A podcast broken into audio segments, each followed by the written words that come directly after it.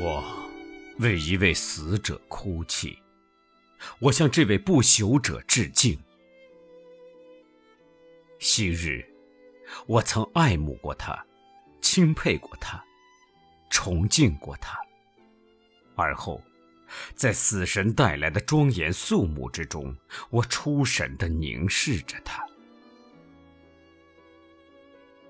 我祝贺他，因为他所做的是伟大的；我感激他，因为他所做的是美好的。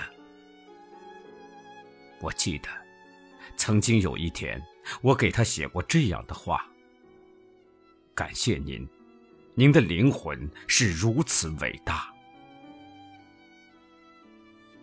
难道说，我们真的失去他了吗？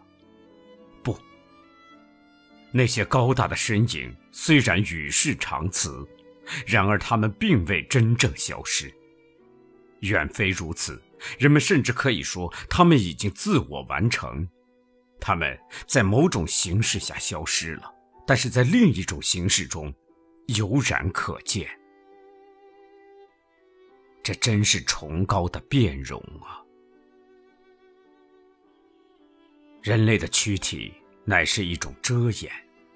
它能将神话的真正面貌、思想遮掩起来。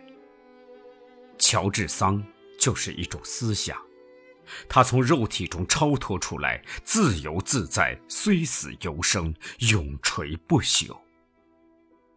啊，自由的女神！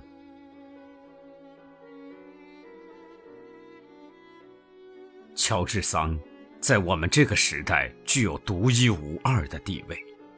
其他的伟人都是男子，唯独她，是伟大的女性。在本世纪，法国革命的结束与人类革命的开始都是顺乎天理的。男女平等作为人与人之间平等的一部分，应日益为社会所重视和认同。在此过程中，一个伟大的女性是必不可少的。妇女应该显示出，她们不仅保持天使般的秉性，而且还具有匹敌我们男子的才华。她们不仅应有坚韧的力量，也要不失其温柔的秉性。乔治桑就是这类女性的典范。当法兰西遭到人们的凌辱时，完全需要有人挺身而出，为她争光在浴。乔治桑永远是本世纪的光荣，永远是我们法兰西的骄傲。这位荣誉等身的女性是完美无缺的，她像巴贝斯一样有着一颗伟大的心，她像巴尔扎克一样有着伟大的精神，她像拉马丁一样有着伟大的灵魂，在她身上不乏诗才。在加利波第曾创造过奇迹的时代里，乔治桑留下了无数杰作佳品。列举他的杰作显然是毫无必要的，重复大众的记忆又有何意呢？他的那些杰作的伟力，概括起来就是“善良”二字。乔治桑确实是善良的，当然，他也招来某些人的仇视。崇敬总是有它的对立面的，这就是仇恨。有人狂热崇拜，也有人恶意辱骂。仇恨与辱骂正好表现出人们的反对，或者不妨说，它表明了人们的赞同。反对者的叫骂往往会被后人视为一种赞美之词。谁戴桂冠，谁就招打，这是一条规律。咒骂的低劣正衬出欢呼的高尚。像乔治桑这样的人物，可谓公开的行善者。他们离别了我们，而几乎是在离别的同时，人们在他们留下的似乎空荡荡的位置上，发现新的进步已经出现。每当人间的伟人逝世之时，我们都听到强大的振翅搏击的响声。一种事物消失了，另一种事物降临了。大地与苍穹都有阴晴圆缺，但是这人间与那天上一样，消失之后就是再现。一个像火炬那样的男人或女子，在这种形式下熄灭了，在思想的形式下又复燃了。于是人们发现，曾经被认为是熄灭了的，事实上永远不会熄灭。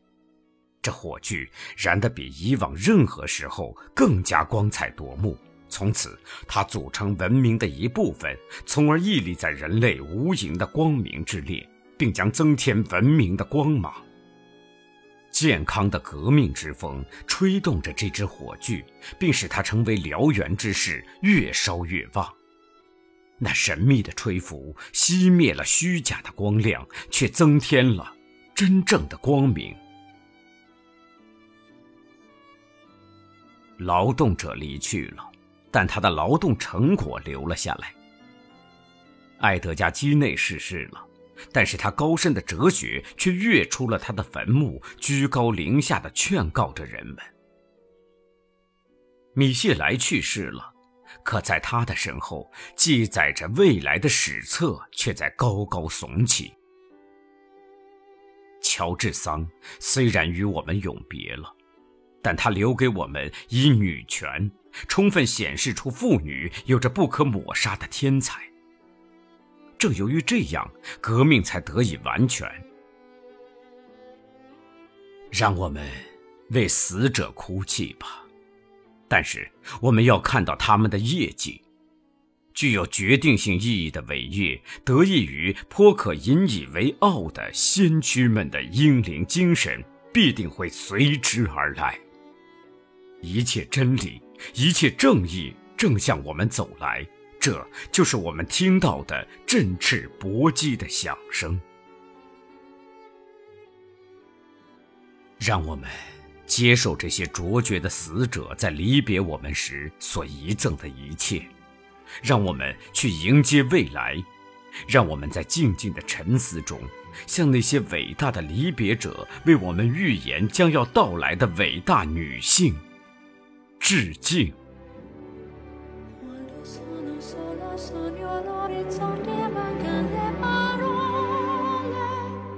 Sì, lo so che non c'è luce in una stanza quando manca il sole.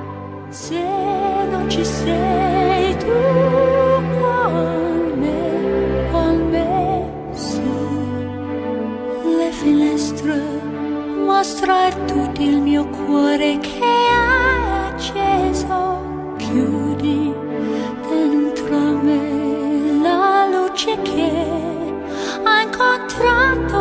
strahlt.